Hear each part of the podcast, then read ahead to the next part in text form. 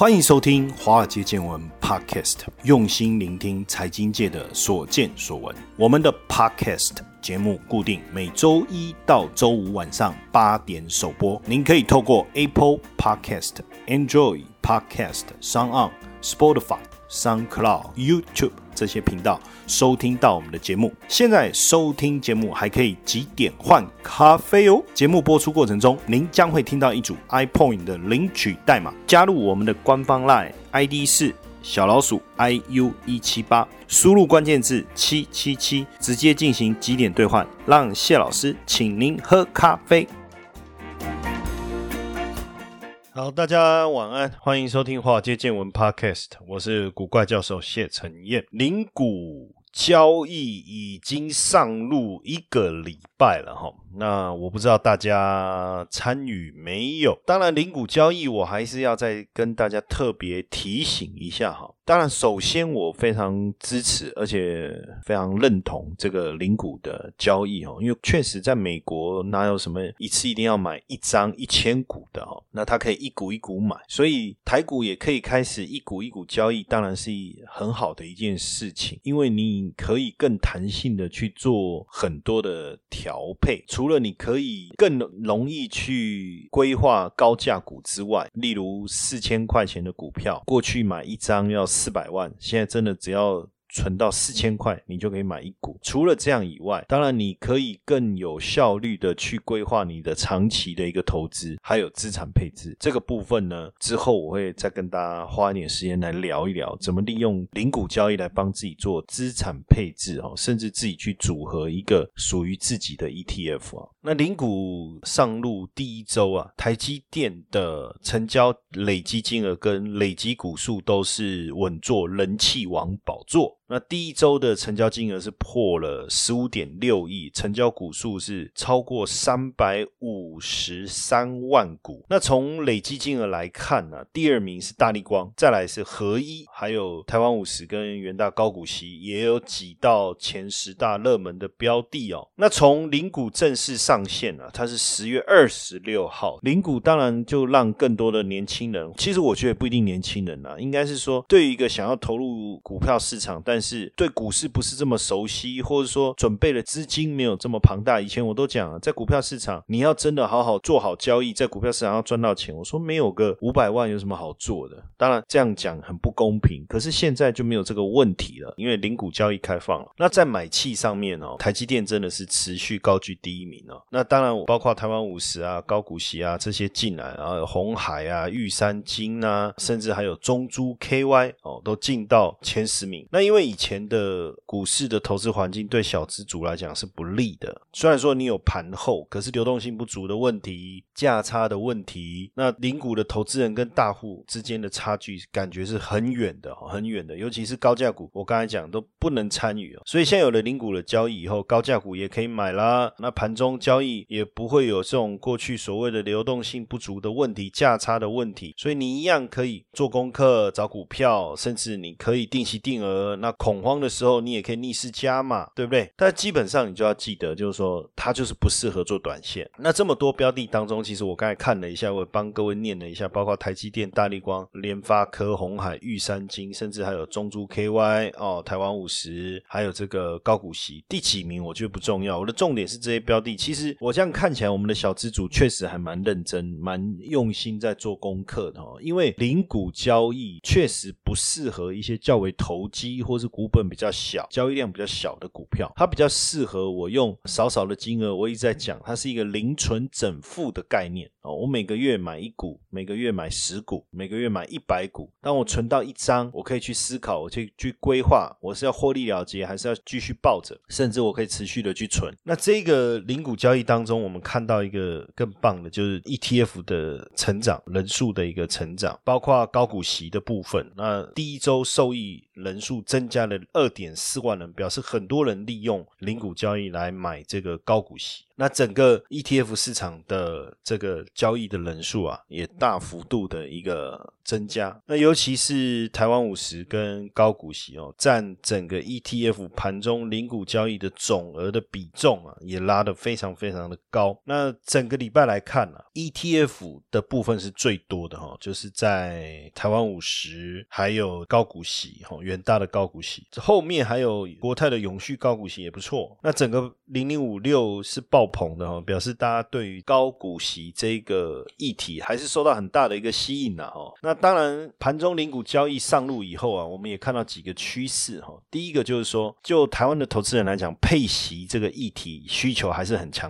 哦，尤其是如果它有比较长的挂牌的历史。可是我觉得最主要还是因为很多年轻财经网红的一个分享跟推荐，所以让。这种历史比较悠久，因为我看很多的网红几乎都在分享，都是零零五零，不然就是零零五六，所以也有可能说我们的年轻人，因为长期在 follow 这些网红的讯息，所以当他要投资的时候，他第一个念头就是零零五零、零零五六。那再来就是说，原型的 ETF 是一个投资的主流，因为盘中零股嘛，哈，介入的门槛相对来讲比较低。再来就是还有一个趋势，就是高价股的部分，零股交易的数量也开始增加。高价股的部分呢，实际上为什么价格会？高，当然第一个就是它的高获利嘛，再来就是高成长，当然吸引了更多人愿意来买进啊。那法人也做了一些整理哈，我们讲十大外资啊，包含了摩根斯坦利、摩根大通，摩根斯坦利叫大摩，摩根大通叫小摩，这个让大家理解一下，因为有时候大家会听到大摩、大摩、大摩指的是摩根斯坦利哈，那小摩是 Morgan Chest，那还有高盛、美银、花旗、瑞信、汇丰、野村、里昂、大和资。本哈，他们也帮大家做了一个评估，这中间当然它评估包含了它未来的展望，然后未来的这个获利的一个预估，从未来获利去评估现在的本益比，那去帮大家整理了一个资料，适合零股族或纯股族哈，一个波段操作的哈。那台积电当然一定还是首选，因为它的不论是先进制程也好，接单能力也好，那所以这个外资圈呢对台积电未来。的获利的预测，哎，二零二二年获利目标现在是多少？不过今年也快结束了，然后接下来二零二一、二零二二，意思就是说，如果你要买这个股票，你可能放的时间要长一点，对不对？那它的 EPS 预估多少？二十三到二十五块。那摩根大通推估 Intel 的晶片呢，全面外包哦，会让台积电大赚三个股本。这句话听完，有的人可能会听得懂，有的人听不懂。一个股本就是十块，三个股本那就是赚三十块哦，那真可怕。那摩根斯坦利呢，预测台积电未来十年大成长，未来十年会从五千多亿翻三倍到一点六兆，好，那如果是这样，那你可以做一个十年布局嘛，对不对？十年布局，你就现在开始买，然后每个月买，每个月买，就这样一直存存十年。那如果台积电真的获利翻三倍，那股价应该也会翻三倍哦。那你这样长期存下来的效果就不得了了哈。那摩根斯坦利的假设前提是台积电能够维持自成的地位跟现有的高成长。那对于大力光也提出十年大预测，从现在二零二零一直到二零三零，预计啊它的获利啊总获利可以挑战八百三十六亿，较今年是增加超过两倍，EPS 超过了六百块。如果 EPS 可以到六百块的话，那本益比。呃，六百乘以十就六千呢，二十是是到一万二，我不知道该怎么去讲这件事。但是他是说十年嘛，哈，十年，OK OK fine。那我觉得也有机会啊，哈，就是提供一个长线介入的机会了，哈。那再来就是联发科、里昂证券未来三到五年，他觉得明后年获利有机会翻倍，挑战五十块钱。那假设说本一比二十倍，那就有机会涨到一千块喽。那还有像四星啊、瑞影啊、维影这些 EPS 也是会逐。年上涨，那船产高价股的部分，像卢鸿、巨阳、电动车这些哈，那我把他们的。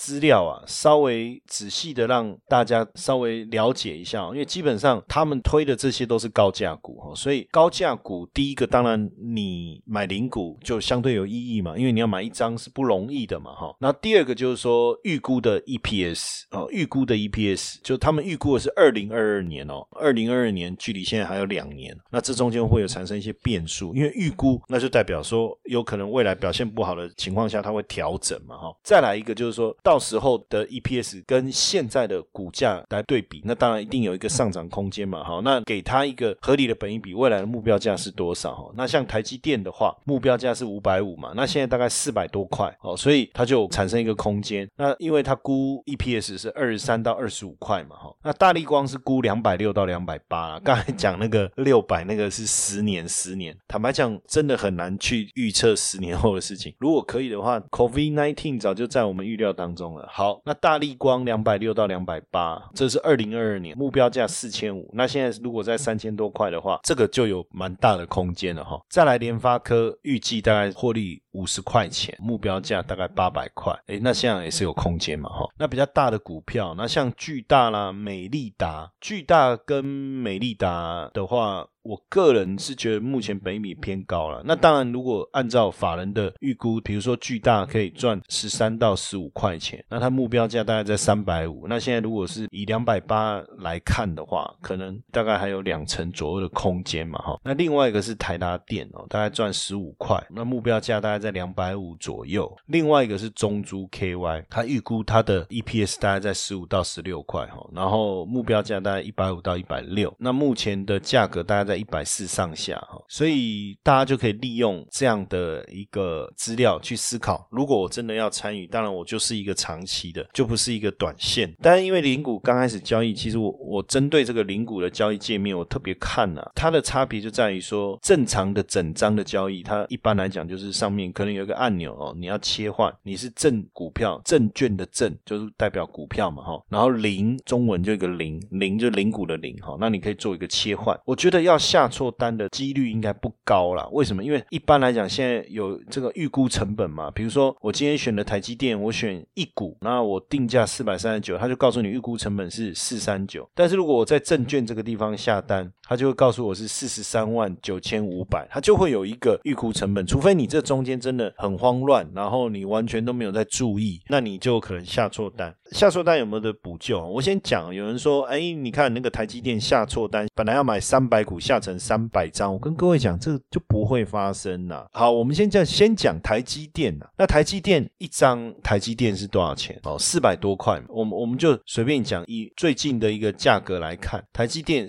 好算四百四好了，四百四就是四十四万嘛。那十买十张就四百四十万，这个我觉得有可能。那你说两百张、一百张、三百张，这不可能。为什么？基本上一般的规定是这样，就是说你每天交易的上限是四，就是最多是四九九。就你交易金额你最多超过四九九，单笔交易四九九，超过就不能下单。所以你最大的可能限度是四九九，除非你提供财力证明，证明你可以超过四九九。但是呢，一般的券商啊，没有提供财力证明，有的可能只给你二四九。那还有一种情况是什么？就是你是零股交易，年轻人，通常他们都。会请你做一个设定，就是当天最高额度是多少？那我是建议你一开始开零股交易账户的时候，你就跟自己设定一个，比如说四十九万，最高四十九万，或是最高十九万，这样你就不用怕下错单了嘛。你不要下错单再来想怎么办。下错单，很多人说你可以去报错账。我跟各位讲哈，要报错账哦，只有人工交易可以报错账，电子交易是不可以报错账的哦。然后再来，你说呃，如果我下错单，我就转现股交易，我转成资。资就是融资交易，我可能成本可以少一半，但是你要交易满三个月，而且你要交易十笔以上，金额累积二十五万，他才会开给你这个信用交易户嘛，你才可以做资券嘛，或现股当冲嘛。那在这样的一个情况下，如果可以现股当冲，当然就现股直接冲掉了嘛。资的话，你还是你可以资券当冲嘛，反正都可以冲掉啊，就没有问题。但是如果你是刚开始，你也不符合呃信用交易，你不能做当冲，你不不。能开支券，那怎么办呢？因为第一个，我先跟各位讲，零股交易是不能当冲，然后也不能做支券。那我刚才讲的意思是说，因为你下错单了，你下成整张的，整张就可以当冲，可以做支券，但是必须你交易满三个月嘛。所以如果你是新手，你在这三个月内犯错了，我刚才讲，你不可能转当冲，你也不能做支券，你也不能报错账，电子交易不能报错账。唯一的方法就是隔天就是准备一笔钱，你要先把。钱交割完毕，你才能把你的股票卖掉，然后再把钱还回去嘛，哈。那这个时候就要想办法。但我觉得这些都是事后的一个补救方法，所以最好的方式是什么？你今天去开零股交易账户，我就跟你讲，很简单，你就跟券商讲，你可不可以限制我每天最高的交易金额是多少？五万块也可以啊。两万块可以，这不丢脸的，这没什么好丢脸的，因为我本来就是零股交易啊，我本来就是要做零股的。那你说，哎，不可能，我可能突然要下一百万的单子，用膝盖想也知道，你如果有办法下一百万的单子，你你自己很清楚嘛，对不对？那你说我就是一个学生，我每个月零用钱才一万块，你怎么可能下一百万的单子，对不对？所以你就是去限定说啊，我就是一万块就好，要不然你真的你没有去设定这个门槛哦。我其实有跟券商问了，我说，哎，那如果一个个年轻人来开户，他没有限定上限，就是比如说给自己限定一个十万块、二十万的上限。那按照他们券商自己的规定，有的是两百四十九，有的就比照主管机关的规定是四九九。我说那万一他真的下了四九九怎么办？然后他就说我们不会知道他的想法，我们怎么知道他是？因为没有核定财力证明，最高就可以四九九啊。那真的下出去的话，那真的就是。哦，吓都吓死，对不对？那怎么办？就是这样啊。那隔天就是得想办法。好，所以我觉得哈，大家还是在开户的时候就听我的。你去开户的时候，你要做零股交易，你去开户的时候你就记得我讲的这句话，你就多一句就好。跟你的营业员讲，你帮我限定一个最高交易的额度的上限，每天最多两万块就好，一万块就好。OK，他们不会笑你的啦。就算笑，他也是等你走以后转身才笑嘛。说阿伯基本上做股票，那也无所谓嘛，反正你都已经走了，你也听不到他在笑你嘛，对对？他不会在面前笑你啊，不会啦。像以前早期，对不对？营业员趾高气拔，然后你要开户，你要塞红包，对不对？没有了，这个时代已经过去了，好不好？OK，好，提醒大家一下，这个点你只要注意好，下错单你也不怕，为什么？因为你没有没有切到正确的零股交易账户，你又真的白目到，也没有注意到它上面提醒你你的金额，你也真的下出去了。那因为你设定最高就是一万呐，所以他就会告诉你错误啊。那错误你自己再看一下就知道哦。对我没有切到零股交易。的那个界面，这样就好了嘛？是不是这样？好不好？记得我我讲了，跟大家提醒的这件事情。华尔街见闻加密版，每周一次，古怪教授碎碎念，每天十分钟，古怪教授小叮咛。优惠活动，搜寻赖好友 at iu 一七八，输入关键字九九九。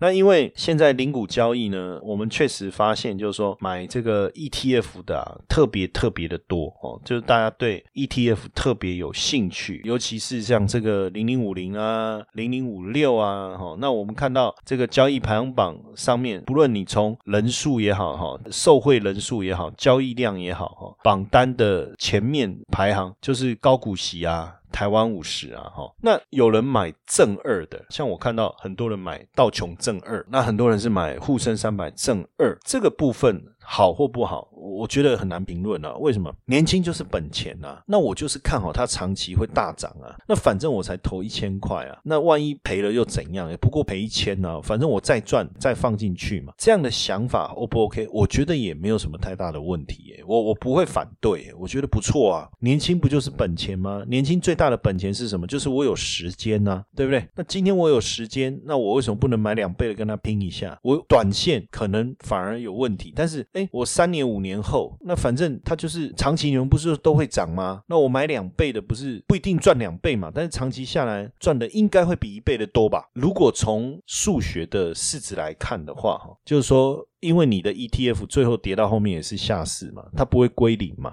哦，因为原石油正二就是最后就是清算下市嘛，也不会归零嘛，确实这样的情况还是会发生。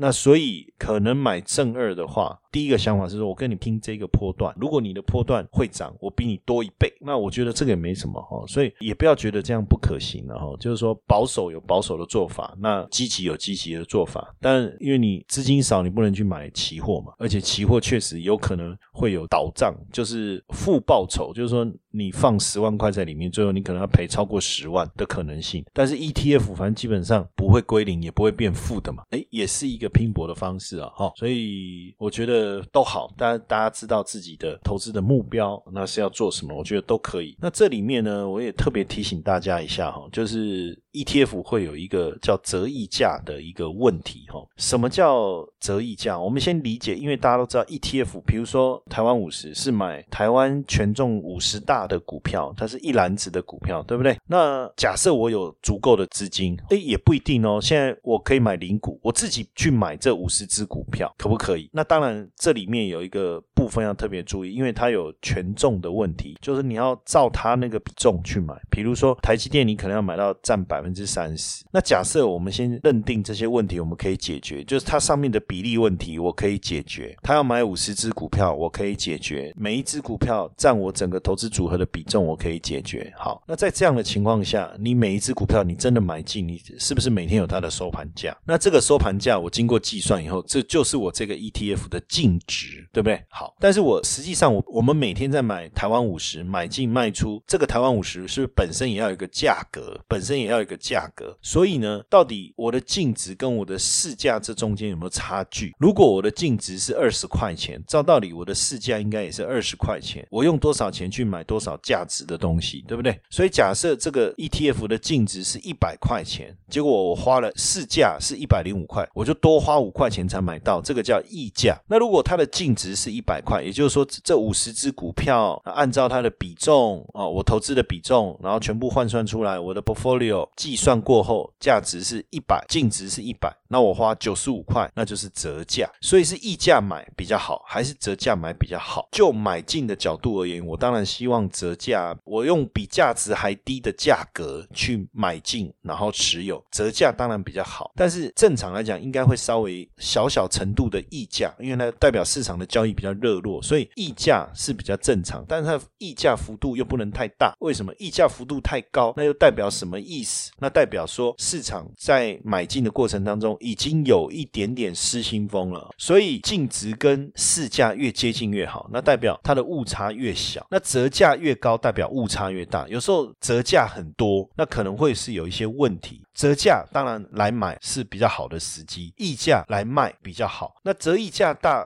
照道理应该可以套利，对不对？可是如果折溢价太大，那代表是不是这个产品没办法套利？是不是流动性基本上是没有我们想的这么好的？这要特别注意哦。那为什么会有折溢价？哦，基本上也就是说我们去买台湾五十好了，我这钱不是我现在马上去买那五十只股票，是这个 ETF 本身就存在，我们是针对这个 ETF 在做买卖，所以呢。实际的资产的价格跟我 ETF 之间买卖的意愿，其实一定会有一些落差。那一般来讲，就是这这个 ETF 市场供需的不平衡，也就是说，想要卖这个 ETF 的人比较多的时候，它的价格会比较差；想要买这个 ETF 比较多。的人比较多的时候，它的价格会比较好，这个时候就会跟它本身的净值产生一些折溢价的状况出现。哦，就像之前原石油正二，大家一窝蜂的想要去拼这个石油大涨所带来的投资机会。那这个 ETF 它发行本来就有它的一定数量的限制，那很多人想要买，就变成出更高的价格，那这时候就产生了溢价，也就一窝蜂。那反正他也不管后面会涨，他当然认为后面会涨了，不是说不管它会涨会跌，是他认为会涨，但他并没有想到说，实际上可能比你真的去买石油的期货还更贵。但真的要去买石油的期货也不容易啊，所以这个折溢价的情况就会出现。接下来就是我们今天的彩蛋时间。来，朋友领取代码 N 六八零七。活动详情呢，请到下方的说明栏观看。那还有一种情况就是流动性不好，就这一个 ETF 的流动性比较差，流动性差就变成跌，没有人要买，涨没有人要追，就容易出现折价的问题。所以 ETF 的流动性呢，要特别特别的注意，因为像资产管理规模比较小的 ETF 啊，有一些特别股的 ETF 啦，啊市政债啦、高收益债这一类的 ETF 啊，因为规模比较小，流动性比较差，就比较有可能出现折价。那台湾跟国外的 ETF，我们做一个比较。哦，台湾的 ETF 很容易折溢价，就大家都在一窝蜂的追那一档 ETF，它就溢价了，然后平常都没有人要买，它就折价了。反而这种折溢价在呃美国的 ETF 比较不容易出现，因为它这个规模比较大，流动性比较好，所以基本上都比较贴近这个 ETF 本身的一个净值。那所以你买了 ETF 以后，或者说你要买之前，我都建议说你去查一下，一个是去你买的是哪一家的 ETF，你比如说元大的，你到元大的官网去查一下它的折溢价的情况，然后呢，或者是 Money DC，你也可以去查询，或者是你可以用这个加时资讯，就 SQ 加时资讯，点进去，每一档 ETF 一定有它现在的报价，也有它的净值。然后他也会告诉你它折溢价的情况，你就可以从这个地方去确认一下。如果是溢价很高的，我都建议要买之前要不要先想一下，等市场冷却一下再来追，再来买。那如果是折价的幅度很大，那如果说我不是做短期的操作，折价幅度越大，那我就要去了解，第一个是这个是常态嘛？那它的常态是不是因为它的流动性太差？流动性太差，那这样这个折价对我们来讲也没占到便宜，因为那个大幅度的折价是长期的现象，你就没有占到便宜。那如果说哎不是，它的流动性是不错的，那可能只是最近这个产品比较不受青睐。OK，那因为我们是做长线，所以折溢价比较大，它一定有时候需要一些时间去收敛。那折价比较大，那我们现在买就占到便宜。那加上我是长期投资，反正收敛的情况应该会等到。那这样我觉得就没有问题。这个也是未来大家在做零股交易的时候，你要去特别注意的。基本上，到底零股交易要买什么标的？是高价股比较好，低价股比较好，还是 ETF 比较好？我觉得不要有先入为主的想法，因为高价股不一定真的好啊。现在的高价股代表未来它真的会更贵啊。那现在的低价股也不代表未来不会变高价股啊，对不对？那当然有人说低价股，比如说十五块钱的股票本来就五千了嘛，那我干嘛买一股五块钱，或是买一百股五百块？确实，确实，我觉得对于零股交易来讲，你说一百块以上的股票，可能买一张要十万块，我就是觉得适合了。你不一定要拉到一千块以上的，我觉得也不一定要拉到一千块以上，那这样就有点为了选股而选股，我觉得就比较没有意。那当然，未来怎么样去选，我觉得有机会我们也会不断的再去跟大家分享一些还不错的、简单的一些挑选的方法。但我个人是比较倾向啊，就是说零股的买卖啊，既然是要零存整付啊，我等于是说每个月。存一千、两千、三千去买去买一些股票哦，或者 ETF，然后我放个三年、五年，甚至这是一个十年期的养成计划的话，我觉得 ETF 会比个别股票好哦，因为毕竟个别股票还是有个别股票的风险嘛。如果我今天就刚好选错股票，那怎么办？那 ETF 基本上你买台湾五十就是那五十只，但是它标的也是会换啊。如果它它的排行榜掉到五十以外，就要被汰换掉了嘛，哦，或是元大高股息也好。或是永续高股息也好，所以我会比较鼓励，就是说你用 ETF 的方式来存股。当然，你说我想要赌一下，也不能讲赌，就是我觉得我年轻，未来这两三年，我觉得 A 股不错。那像我们之前有分享过，比如说像零零七五二，那它也有两倍的，那你就说，那我我就用两倍的来拼一下。但是你就要记得一件事哦，两倍的拼一下的意思是，别人赚五趴，你会赚十趴。接近啊，不会刚刚好。但是如果别人赔五趴，你可能会赔十趴，这个你也要知道啊。你不能盲目的就是说啊，好，我就很积极来操作，但是它可能的风险你都不知道哦，所以可能的风险你也是要去注意啊。那你说我可以承受啊，反正我才投这个，我每个月现在投一千，那一年下来一万二，也不过才一万二。好，然后如果能够两倍，哇，那不得了。如果它大涨十趴，我可以赚二十趴。那如果万一它跌十趴，我可能跌二十趴，二十趴就两。千四，我觉得我可以承受啊。那我们再来做这样的一个操作，甚至你可以扣两边嘛，一个是稳定的嘛，一个是积极的嘛。这个可以慢慢朝资产配置的角度来去做规划。那这个部分呢，我觉得之后呢，我们也会找时间来多跟大家分享哦。什么叫资产配置？资产配置的概念是什么？那尤其是现在有了零股交易以后，我觉得要做资产配置比过去更简单了，不再是有钱人专利了，不再是那些银行 VIP。P 大户的专利了，我觉得零股交易以后，我对未来我都觉得哇，充满信心，对不对？哦，因为我们用少少的资金，我们也可以开始去做一些过去只有 VIP 大户能做的事情，是不是很高兴？哦，那你要说是哇了，对不对？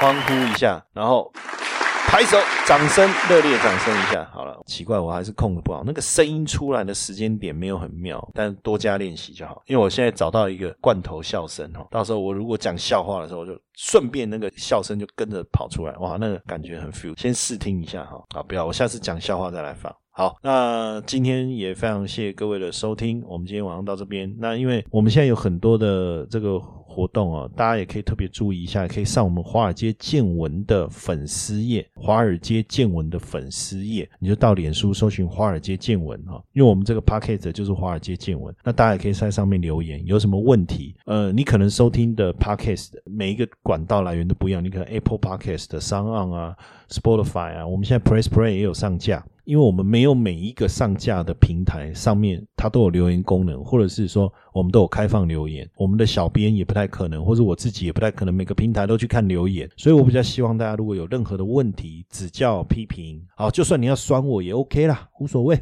有一个人酸我就代表有十个人支持我，我都是这样鼓励自己。那因为最近也有收到一些网友真的啊还蛮支持的，当然第一个他就说，哎，口齿清晰，条理分明，谢谢大家，谢谢大家，然后也有说，哎，很好笑。笑，然后有时候讲一些笑话，他笑到肚子痛。可是我就在想，我不是每次都很认真吗？我有讲笑话吗？还是有？还是我根本就是冷面笑匠，不知不觉就让他大家想笑呢？还是你当时的肚子痛，实际上是吃坏肚子，你误以为你听到笑话？哦，我也不知道。然后也上网留言，哦，这个谢谢大家的支持。那你也可以到我们花街见闻留言，哦，是或是私讯给我都没有问题。你可以告诉我们你想听的，因为上次有一个我们的粉丝，他就说他想要了解减脂。针织的哈，我已经收到了，我也回复说，哎，OK，这没有问题，我们可以来制作。但是因为我还在整理一些资料，到时候整理完，我也会在我们的节目当中跟大家分享。那也希望大家多给我们支持跟鼓励啦，哦，多给我们支持跟鼓励，因为毕竟制作每一集的节目都非常的辛苦，而且一个人对着麦克风讲话，说实在的，真不是人干的事情。